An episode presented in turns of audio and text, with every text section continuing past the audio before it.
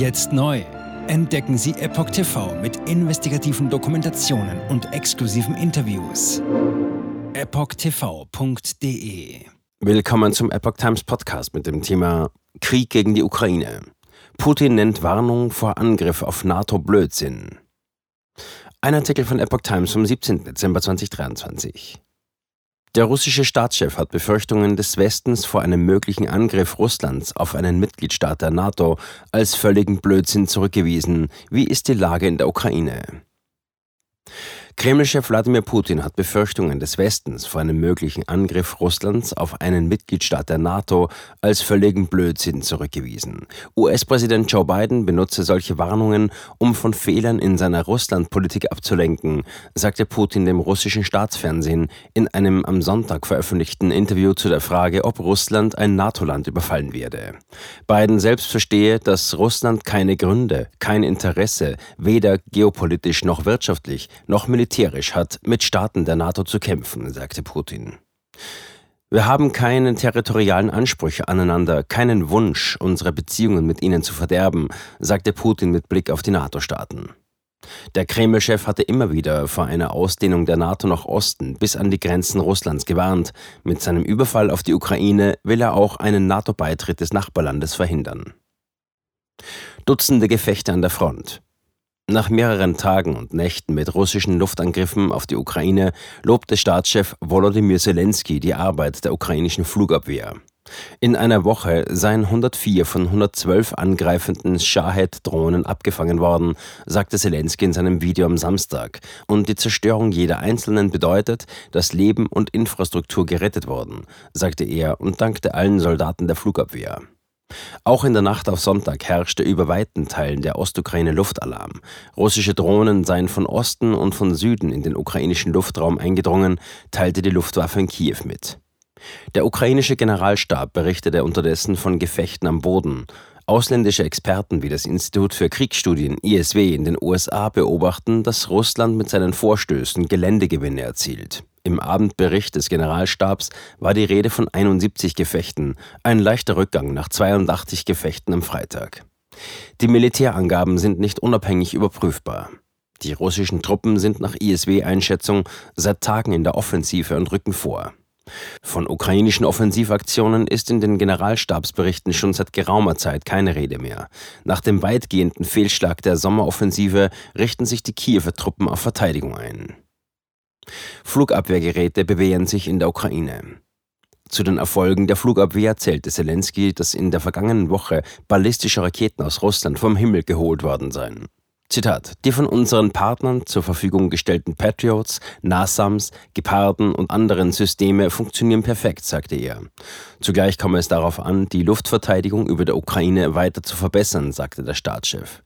Dies sei bei fast jedem seiner Kontakte mit ausländischen Partnern ein Thema. In den vergangenen Nächten griff Russland mit Schwärmen von Kampfdrohnen an. Ziel sind wie im vergangenen Winter oft Anlagen der Energieversorgung. Kiew verhandelt nach Moskauer Patriarchen Kirill. Im Kampf gegen den Einfluss der russisch-orthodoxen Kirche hat die Ukraine den Moskauer Patriarchen Kirill zur Fahndung ausgeschrieben.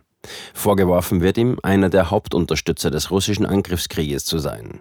Das Innenministerium in Kiew setzte den Kirchenführer mit bürgerlichen Namen Wladimir Gundjajew auf die Liste gesuchter Personen. Als Aufenthaltsort wurde Moskau angegeben. Kirill steht klar hinter dem von Kreml-Chef Wladimir Putin befohlenen Angriffskrieg auf die Ukraine. Wie dieser beharrt er auf einen Herrschaftsanspruch Russlands über die Nachbarländer, in denen Russen leben. In der Ukraine hat er immer noch Einfluss auf die Priester und Gemeinden, die sich zum Moskauer Patriarchat bekennen. Kuleba lobt Kanzler Scholz und will mehr Führung. Der ukrainische Außenminister Dmytro Kuleba lobte das Engagement von Bundeskanzler Olaf Scholz für die Ukraine auf dem jüngsten EU-Gipfel. Zitat: Was Bundeskanzler Olaf Scholz auf dem Gipfel tat, um das drohende ungarische Veto zu beseitigen, wird als ein Akt deutscher Führung im Interesse Europas in die Geschichte eingehen, sagte Kuleba der Bild am Sonntag. Zugleich forderte Kuleba mehr deutsche Führung.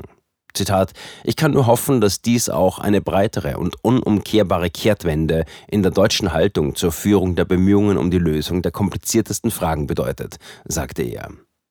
Der Streit über EU-Beitrittsverhandlungen mit der Ukraine galt bis zum Gipfel als festgefahren, weil sich Ungarn sperrte. Als Lösung schlug Scholz dem Ministerpräsidenten Viktor Orban vor, die Sitzung für die Abstimmung zu verlassen. Dies ermöglichte den anderen Staats- und Regierungschefs die erforderliche Einvernehmlichkeit. Jetzt sieben Tage den vollen Zugang zu spannenden Diskussionen wie dieser zur Transgender-Ideologie und ihre Folgen sowie vielen anderen heißen Themen sichern. Darunter auch das preisgekrönte Doku-Drama Gender Transformation, die Impfdoku Die verborgene Krise oder den Enthüllungsfilm Der Schattenstaat über die woke ESG-Agenda, die zu einer schönen neuen Welt der sozialen Gerechtigkeit führen soll. EpochTV.de Transgender. Wird als sehr cool dargestellt durch die Medien, durch TikTok, Reddit, Tumblr, Instagram, Facebook, Twitter, durch ihre Spiele in den Filmen. Warum tun sie das alle gleichzeitig?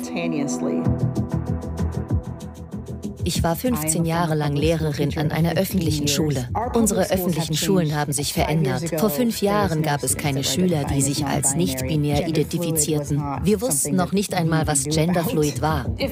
Wenn ich mit einer Person darüber sprechen würde, warum sie glaubt, im falschen Körper zu sein, meine Zulassung wäre in Gefahr. Ich sagte der Therapeutin, ich könnte vielleicht transgender sein, wüsste es nicht genau und bräuchte Hilfe. Er bestätigte mich sofort. Sie bestätigte sofort, dass ich eine Transgender-Frau bin. Diesen Kindern werden gleich nach der ersten Sitzung Pubertätsblocker verschrieben oder sie werden einfach durch die Operationen gejagt. Und dann habe ich mich schlecht gefühlt, müde und erschöpft. Ich fühlte, meine Mutter sagte, ich war kreidebleich. In fast allen Lebensbereichen meines Lebens war ich einfach nicht mehr funktionstüchtig. Ich erfuhr, dass ich nur noch zwei Wochen zu leben hatte. Meine Tochter hatte Schmerzen. Sie weinte, konnte nicht schlafen, sich nicht konzentrieren, nachdem sie diese Hormone einnahm. Die Behauptung, dass Pubertätsblocker reversibel sind, ist eine Lüge. Sie hemmen tatsächlich die Entwicklung. Ärzte werden nicht den Mut haben, sich zu äußern. Nur wenige von uns tun es. Denn wenn sie einer sehr großen medizinischen Organisation angehören, wäre ihr Arbeitsplatz in Gefahr. Es ist eine Industrie im Wert von 1,5 Milliarden Dollar allein für chirurgische Eingriffe. Es handelt sich um eine politische Agenda, die umgesetzt wird. Und Kinder sind hier Versuchspersonen. Wenn man in diesem Land nach etwas suchen will, muss man dem Geld folgen denn es wird einem immer die Wahrheit sagen.